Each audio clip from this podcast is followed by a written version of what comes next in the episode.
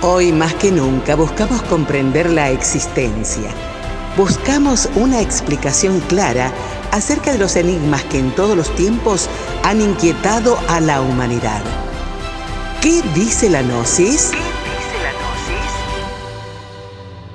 El programa que muestra la visión que faltaba para completar el rompecabezas de nuestra vida y nuestro destino. ¿Qué tal amigos? Un cordial saludo para todos. Soy Ariel Delfín presentando una nueva entrega de ¿Qué dice la Gnosis? Y en este caso es el turno de Victoria Calvete, educadora preescolar y catequista gnóstica, de arrojar un poco de luz sobre ese tema tan complejo y de tanta necesidad como es orientar a los niños en su formación, no solamente como personas, sino también espiritual. Así que relájense, pónganse cómodos y reflexionemos juntos sobre la mejor manera de orientar a los niños. ¿Cómo estimular el desarrollo espiritual de nuestros hijos? En la actualidad se nos habla mucho de la necesidad de estimular el desarrollo, el crecimiento o las diversas capacidades de nuestros niños y niñas. Existen muchos libros, artículos, videos que desarrollan y profundizan la temática en torno a cómo estimular la inteligencia de nuestros hijos, cómo ayudarlos en su desarrollo, etc. ¿Qué será lo más importante que aprendan los más pequeños? ¿Será que es tan fundamental que aprendan con la tecnología, idiomas, inteligencia artificial? Sin duda que siempre los padres buscarán que sus hijos tengan las mejores condiciones educativas para poder salir adelante y por ello es tanto lo que escuchamos y a lo que estamos expuestos diariamente con ofertas educativas de todo tipo. Pero ¿qué tanto es lo que se nos habla de desarrollo espiritual concretamente? Quizás vivimos en una sociedad enfocada en el logro de metas materiales, pero no de las metas propias de nuestro propio espíritu, de ese lugar psicológico en el que vivimos día a día, a todo momento en nuestro mundo interior. Es un espacio fundamental que debemos conocer para lograr el desarrollo de nuestras facultades humanas. Hoy concretamente nos interesa hablar del desarrollo espiritual de los niños y para encontrar las respuestas, primero que todo nos toca preguntarnos qué es el desarrollo. Según algunos autores, se entiende por desarrollo al proceso de cambio progresivo y ordenado que se da en la especie humana y que se encuentra determinado por bases genéticas o hereditarias que se conjugan con la influencia del entorno o el medio cultural y social donde vive el niño, así como su proceso de aprendizaje. Es decir, en el desarrollo hay dos aspectos fundamentales que se conjugan. Por un lado está la predisposición genética, es decir, una semilla de manzano tiene una predisposición genética de convertirse en un árbol que da manzanas. Hereda ese camino genético. En segundo lugar, tenemos que considerar que ese manzano jamás crecería y daría frutos si no fuera porque llegó a ser plantado en tierra en un lugar donde además recibió luz del sol, recibió agua suficiente. Es decir, la tierra, la luz y el agua son el entorno que permitieron a ese árbol crecer y dar sus frutos. Así pasa con todas las personas. Todos tenemos una predisposición genética a desarrollar determinadas habilidades, pero si no recibimos el alimento, el estímulo adecuado para ello, esas habilidades no se van a desarrollar. El estímulo que reciben los niños y las niñas en su entorno es algo fundamental en su desarrollo en sus conquistas personales. Es en definitiva en función del estímulo que van recibiendo los niños en los distintos ámbitos de la vida que ellos irán desarrollando sus facultades humanas. Y si hablamos de facultades, no debemos dejar de tomar en cuenta a la inteligencia. Hasta hace no muchos años, cuando a uno le hablaban de inteligencia, lo asociábamos con grandes capacidades intelectuales, con la habilidad de resolver complejos problemas matemáticos o, analizar estudios científicos. En cambio, en la actualidad, ese concepto se ha ampliado y es muy común escuchar que se nos hable sobre inteligencias múltiples o también sobre inteligencia emocional.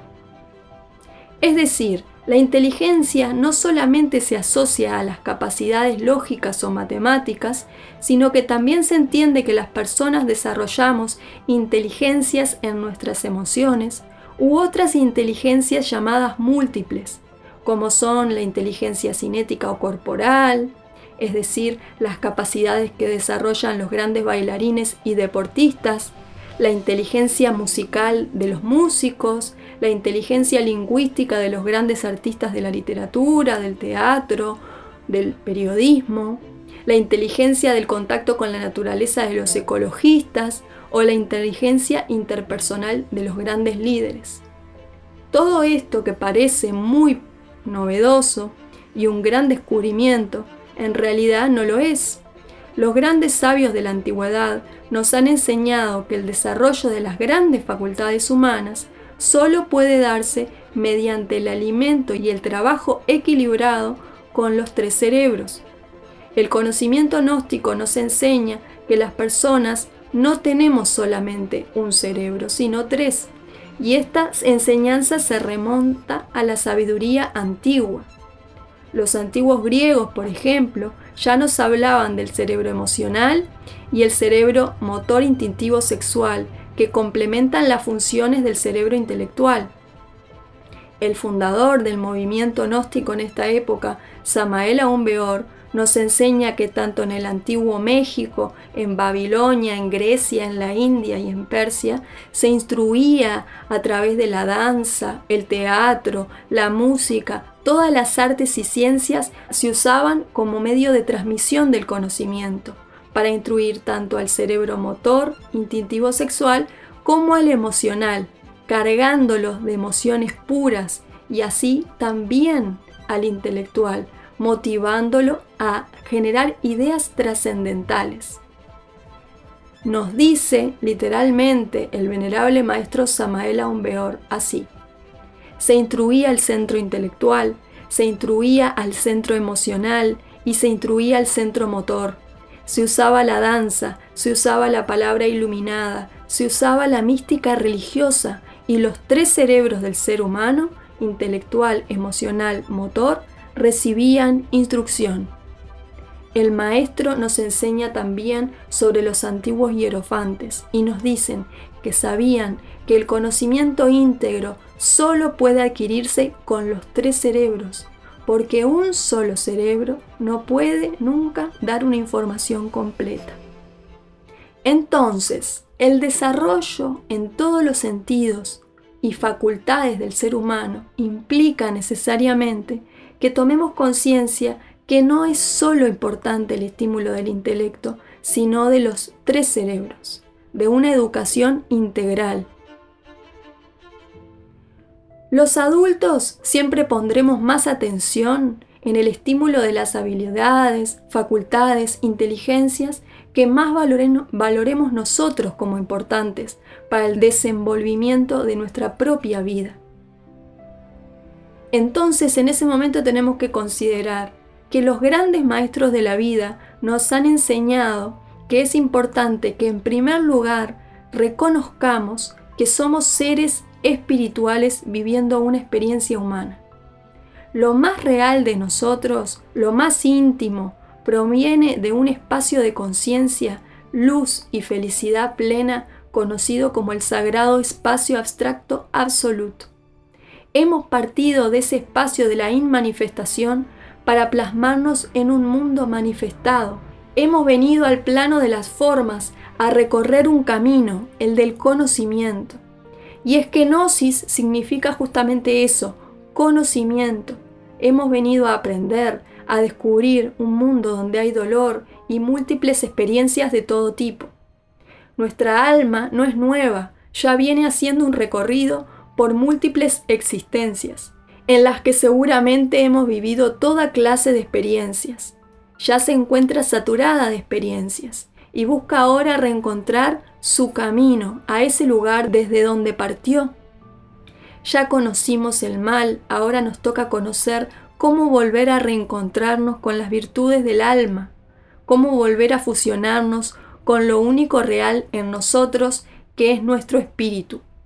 Para ello, el primer paso es reconocernos como una creación divina que ha venido a vivenciar una experiencia humana y necesita emprender un camino de regreso a Dios, necesita religarse con su verdadero ser. Cuando reconocemos esto y lo vivimos no solo como una idea o una creencia, sino como un ejercicio diario, como una vivencia diaria, necesariamente buscaremos darle esa misma oportunidad a nuestros hijos, brindarles la posibilidad de alimentar su mística, agradeciendo a la Madre Naturaleza por darnos vida y por darnos la posibilidad de ingerir diariamente alimentos, de tener abrigo, agradeciendo a nuestro Dios interno, a nuestro Dios íntimo por tener amigos, una familia, medios para desenvolvernos en la vida. Los niños y las niñas tomarán esto como algo muy natural, ya que como enseña el venerable maestro Laxmi, él dice así, el día que ustedes tengan que educar a un hijo, dense cuenta que a ese hijo la educación que ustedes le están dando no es una cosa artificiosa, es lo que ustedes viven. Y si quizás llega ese día que nace ese hijo y nos damos cuenta que la vida que tenemos no la estamos viviendo con sabiduría, bienvenido sea ese niño, bienvenida sea esa niña que nos impulsa, nos pone de frente con nosotros mismos y nos obliga a corregirnos, a tomarnos las cosas con otra seriedad. Porque lo que integra el niño a su vida no es tanto lo que se le dice, sino fundamentalmente lo que ve en la vida de sus padres en el día a día. Esto no significa que no sea fundamental también que busquemos ponerle importancia a la comunicación con nuestros hijos. Esto es fundamental. Es importante que juguemos con ellos, a taparnos los ojos y experimentar qué pasa, a taparnos los oídos, a sentir el aroma de las plantas que encontramos en nuestro entorno, es decir, experimentar con los sentidos.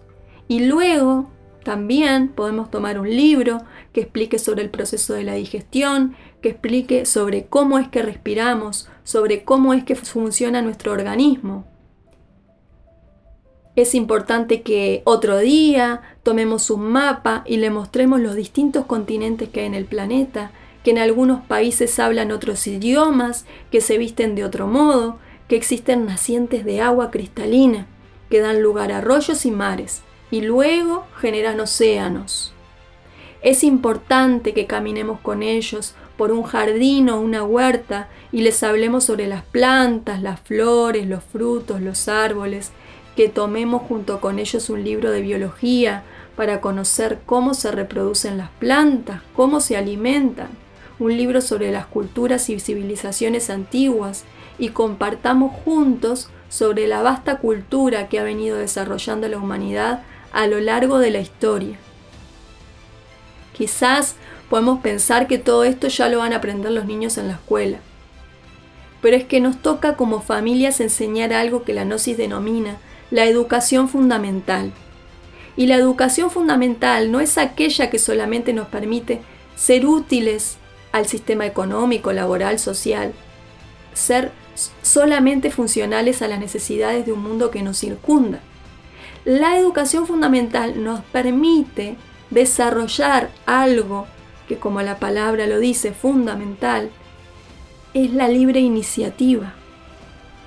Los niños son por naturaleza científicos, son por naturaleza artistas, son por naturaleza deportistas, bailarines, músicos, etc. Ellos buscan experimentar las artes, descubrir con intensidad y entusiasmo de qué está hecho el mundo que los circunda y cómo funciona. Eso es la libre iniciativa.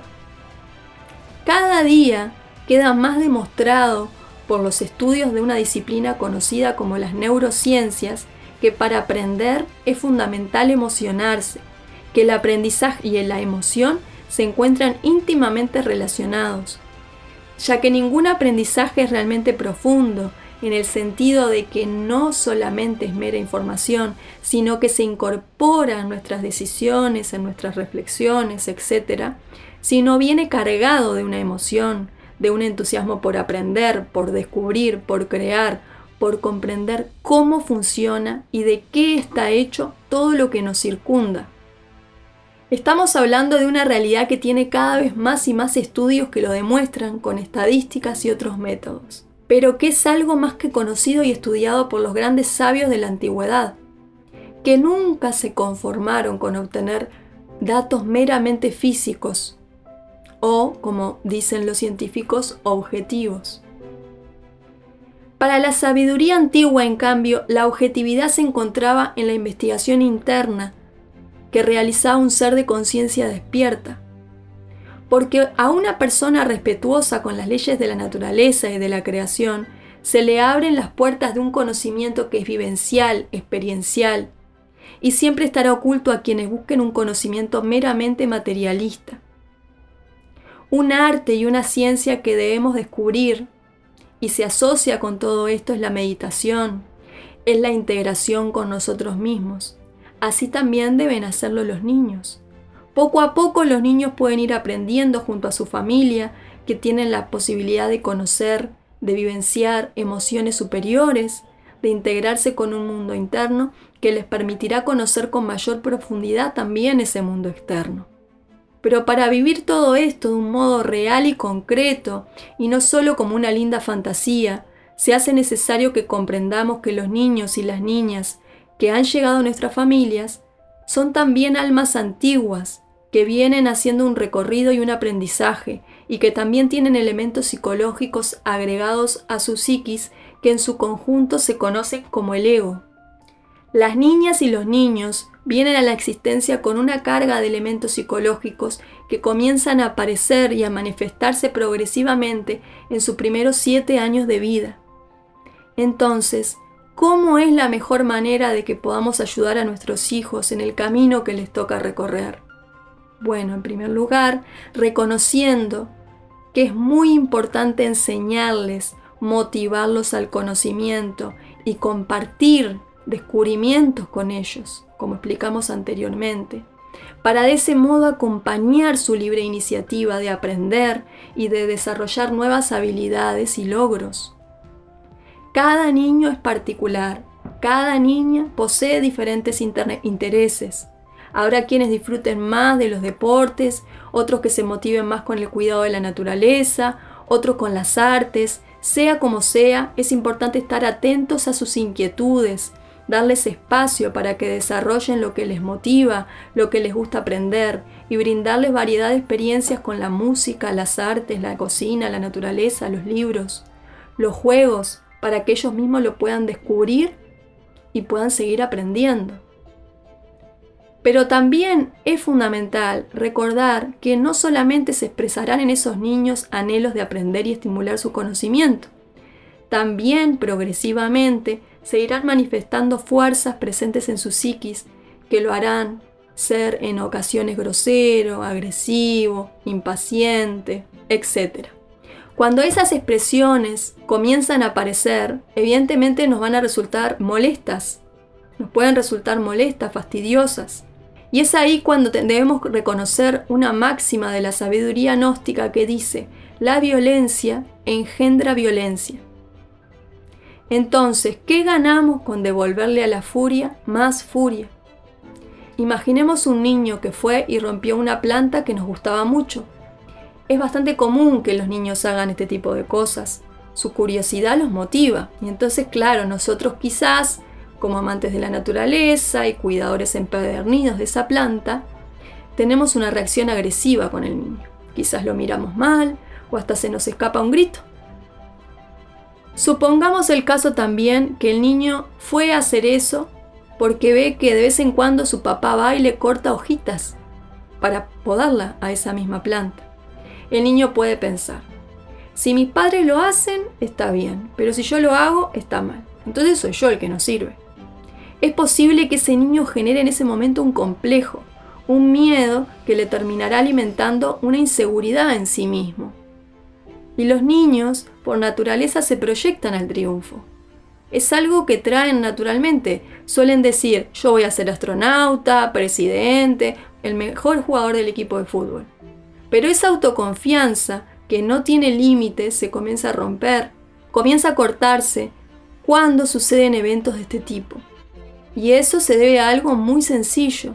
Nos olvidamos de que antes de ponerle un límite a un niño, es necesario enseñarle que eso está mal. Si al niño se lo castiga por hacer cosas que no sabe que están equivocadas, se le crean en él inseguridades. Y un niño sin confianza en sí mismo le cuesta mucho salir adelante en todos los sentidos, física y espiritualmente. Siempre es fundamental proyectar en nuestros niños esperanza, fe en sus capacidades, seguridad en sí mismo. Esa seguridad se fundamenta en su ser, en que existe dentro de cada uno de nosotros un Dios íntimo que nos proyecta al triunfo. Es importante explicarles que pueden equivocarse, pero que si se esfuerzan saldrán adelante, que estamos en esta vida para aprender. Los niños y las niñas necesitan saber que cuentan con el apoyo de sus padres, necesitan confiar en que sus padres les enseñarán las cosas que son seguras para ellos y les advertirán cuando algo pueda hacerlos correr riesgos. Como madres y padres debemos poner atención en esos detalles, estar atentos en, alertarle los peligros que corren si tocan el enchufe, si cruzan una calle solos, si miran a los costados, si tocan el fuego de la hornalla de la cocina, si hablan con extraños en la calle, si cortan una planta, si lastiman a un niño, etc. Siempre hay que enseñarles para que ellos sepan que no pueden hacerlo por un motivo fundamentado que se les enseña. Dijimos recién que antes de reprender a un niño es fundamental enseñarle. Pero ¿por qué cometen errores los niños? En primer lugar, muchas veces es porque no saben que aquello que están haciendo es un error. Por ello, como decíamos recién, en el ejemplo de la planta, antes de llamarle la atención al niño porque cortó la planta, es mejor educarlo, enseñarle cuándo y cómo se podan las plantas y por qué no podemos estar cortándolas en cualquier momento. Sin embargo, puede suceder que al niño se le explique, se le enseñe el motivo por el cual no debe realizar determinada acción, pero aún así persista en su error. En esos momentos nos toca aplicar la comprensión, entender que los niños, al igual que nosotros los adultos, tenemos ego y tenemos elementos egoicos, elementos psicológicos que están comenzando a expresarse en esta existencia y que se vienen alimentando desde, existencias anteriores. Los niños y las niñas muchas veces son sencillamente tercos y no quieren aprender, porque esas manifestaciones egoicas comienzan progresivamente a expresarse en ellos. Es fundamental entonces que tengamos presentes en esos momentos que la violencia no puede eliminar la violencia. Si el niño hace algo que no nos gusta, se activan en nosotros reacciones negativas, instintivas. Si les damos rienda suelta a esas reacciones, no podemos llegar a la conciencia de los niños, que es lo que verdaderamente lo educa. Debemos eliminar la violencia física, verbal y psicológica. Sin embargo, eso no significa que no nos toque corregirlos. Algunas familias en ese afán de estimular a los hijos lo llenan, por ejemplo, de juguetes de todo tipo y no se dan cuenta de que ese modo le alimentan un afán acumulativo de origen egoico. Y no es tanto lo que se tiene, sino el tiempo de calidad que se comparte, las vivencias, las relaciones humanas que se, que se cultivan con el niño. Si el niño llega al, supermercado y lo único que pide es dulces, hay que saber decirle que no. Hay familias que por miedo en caer de ser violentos con sus hijos son sumamente permisivos con ellos, no ponen límites. Y esto también es muy dañino para los niños, porque no les ponen límites en sus apetencias, en sus reacciones, y eso le hace daño a ellos. Ellos deben comenzar a comprender que toda acción tiene una consecuencia. Y eso es algo que van aprendiendo de a poco a través de la autoridad que se ganan sus padres. El sentido de autoridad no es algo que se gane por una imposición de la fuerza.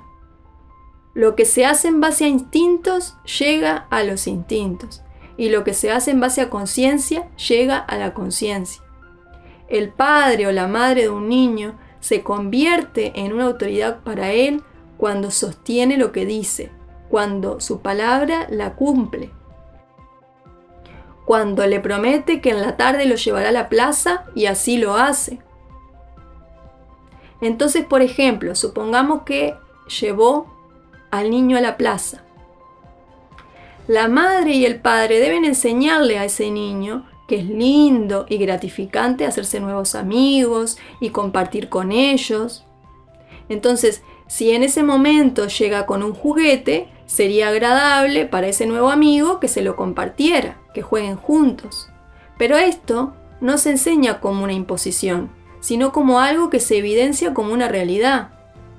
Entonces, si resulta que llega el momento de que tiene la oportunidad de compartir y no quiere hacerlo, el padre o la madre puede decirle, bueno, si no compartes, nos vamos a tener que ir a casa.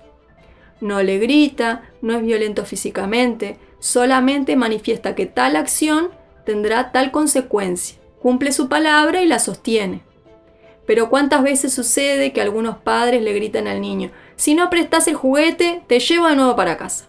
El niño se asusta, igual no presta ningún juguete, pero como el padre o la madre quieren estar ahí también en la placita descansando un poco, se quedan, deciden quedarse un rato más. Entonces, al fin de cuentas, no cumplen con su palabra. Entonces es ahí cuando esa palabra pierde autoridad. Porque la autoridad no la da el grito, no la da la violencia, sino la solvencia moral que se va ganando el padre que concreta lo que dicen hechos.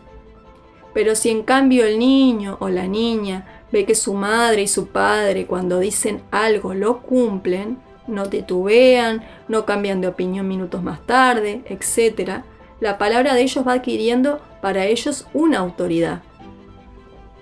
Esa autoridad se gana no solo porque cuando le dice que si no tiene un comportamiento se van para la casa, sino porque el niño observa cómo el adulto se vincula con otras personas, cómo busca él también hacer sentir bien a sus amigos, compartiéndoles cosas, brindándoles cosas, cómo los recibe en su casa. Entonces los niños siempre van a buscar imitar el ejemplo de sus padres, porque se enseña mucho más con el ejemplo que con el precepto. Ponerle un límite al niño en su accionar, un castigo, cuando su accionar puede ser dañino para él mismo o para alguien de su entorno, es necesario pero hay que buscar que ese castigo no se imponga mediante la violencia física ni psicológica.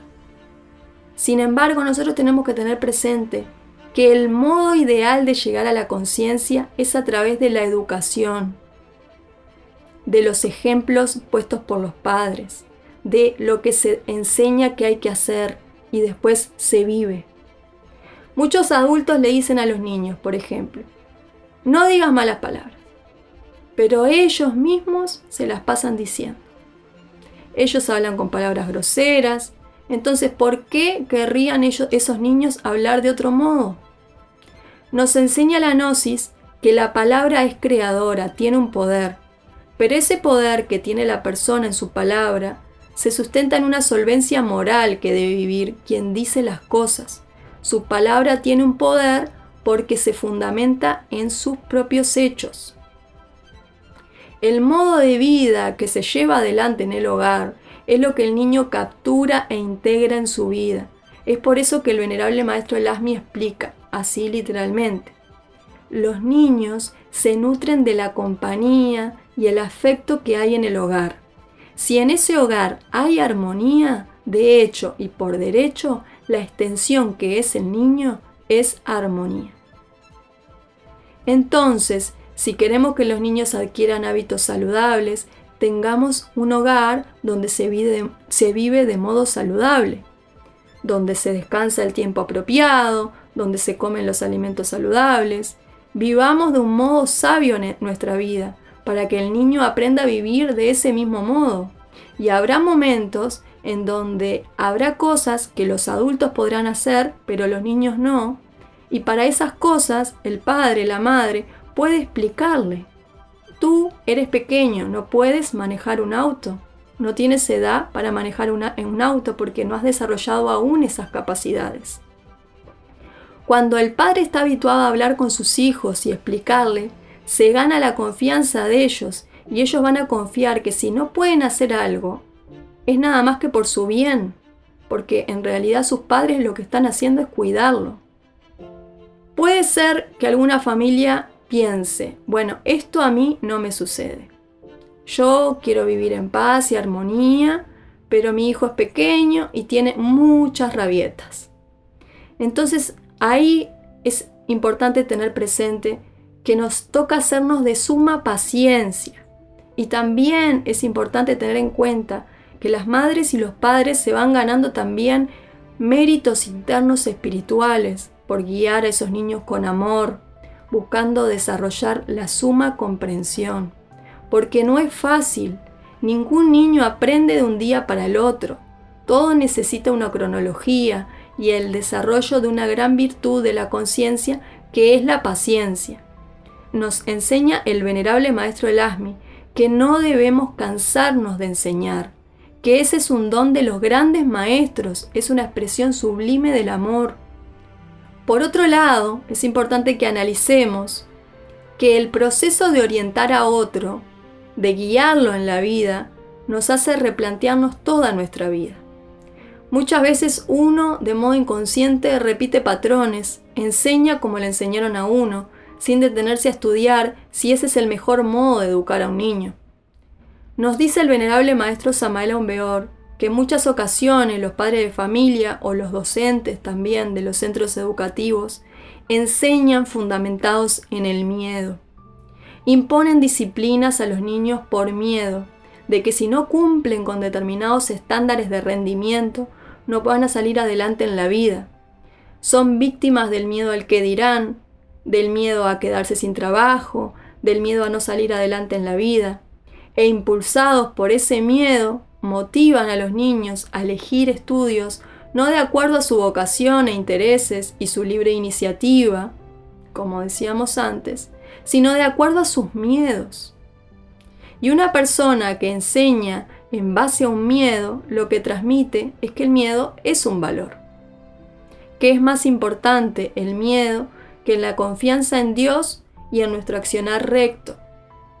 En cambio, qué distinto sería criar a un niño con la confianza de que una vida llevada adelante con rectitud, ganándonos la vida de forma recta, pero buscando también servir a la sociedad a través de un área que sea una vocación personal que nos motive. Qué distinto es cuando tenemos la convicción de que ese es el mejor modo de triunfar, no solo a nivel físico, sino también espiritual. En síntesis, el desarrollo espiritual es aquel que busca motivar de un modo integral todas las facultades humanas. Para su estímulo, haciendo un resumen de lo antes expuesto, podemos decir que, en primer lugar, es fundamental acompañarlos en el desarrollo del conocimiento, del mundo, de la naturaleza, de las diferentes culturas, de las técnicas de autoconocimiento, por amor mismo al conocimiento y no solamente porque sea útil o funcional a las necesidades de un sistema económico o social. Ese conocimiento también tenemos que tener presente que solo se va a adquirir de un modo integral cuando se recibe en los tres cerebros, que no es solamente el, el, intelectual, sino que es el intelectual, el emocional y el motor instintivo sexual. En segundo lugar, debemos tomar en cuenta que cada niño tiene naturalmente una libre iniciativa y una particularidad que lo hace interesarse por algunos aspectos más que por otros. Permitirle ese espacio de descubrimiento de sus motivaciones es fundamental para que desarrolle una fe en su ser y descubra su propia vocación. En tercer lugar, mencionábamos que no siempre más es mejor, lo fundamental no es que el niño tenga tantas cosas materiales, sino que tenga espacio de comunicación y de compartir de calidad con su familia. En cuarto lugar, mencionábamos que antes de castigar es necesario educar. No tendría sentido reprender a un niño por algo que no se le enseñó que estaba mal. Y si lo hacemos, alimentamos en él inseguridades que le hacen muchísimo daño. En quinto lugar, hablamos de que la violencia engendra violencia y por tanto, cuando, se le pone un límite a un niño, debemos cuidarnos de no hacerlo con rabia o resentimiento. Los límites funcionan cuando se definen por convicción, pero sin violencia, manteniendo una coherencia entre lo que se dice que va a ser y lo que se hace en efecto, fundamentándose en una solvencia moral por parte del adulto. En sexto lugar, es importante que comprendamos que los niños muchas veces pueden repetir su error por más que le enseñemos que eso está mal, porque se expresan en ellos fuerzas egoicas que vienen alimentándose desde existencias anteriores. Cuanto más sea nuestra paciencia y constancia en tener amor para sostener esos límites, más lo ayudaremos a desarrollar hábitos en su personalidad que le permitan sostenerse con fortaleza en la vida y no desfallecer ante sus propias debilidades.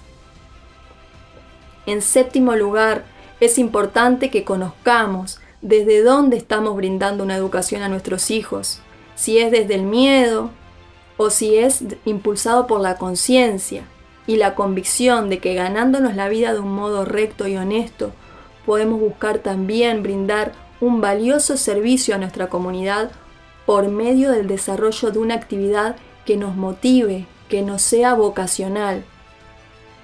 Para culminar, es importante que tengamos presente que puede ser que tengamos claros todos estos puntos y aún así se presenten dificultades. Porque hay situaciones que la vida en ocasiones nos pone que son realmente difíciles. En esos momentos nos toca recordar que uno como humano debe encargarse de lo posible y pedirle a Dios que se encargue de lo imposible. Tanto nosotros como nuestros hijos hemos venido a recorrer un camino por la vida y dentro nuestro existe un Dios interno y una Madre divina. Podemos pedirle a esa Madre interna que nos instruya como Madre y Padre físicos, que nos dé las herramientas que necesitamos para brindarle la ayuda que necesita nuestro Hijo, porque es la Madre interna la que verdaderamente conoce los procesos que debe recorrer ese niño o esa niña que ha venido a esta existencia. Quizás también pensemos que no somos capaces, que no tenemos las herramientas. En ese momento nos toca conocer una máxima de la espiritualidad que nos enseña que para tener luz debemos brindar luz.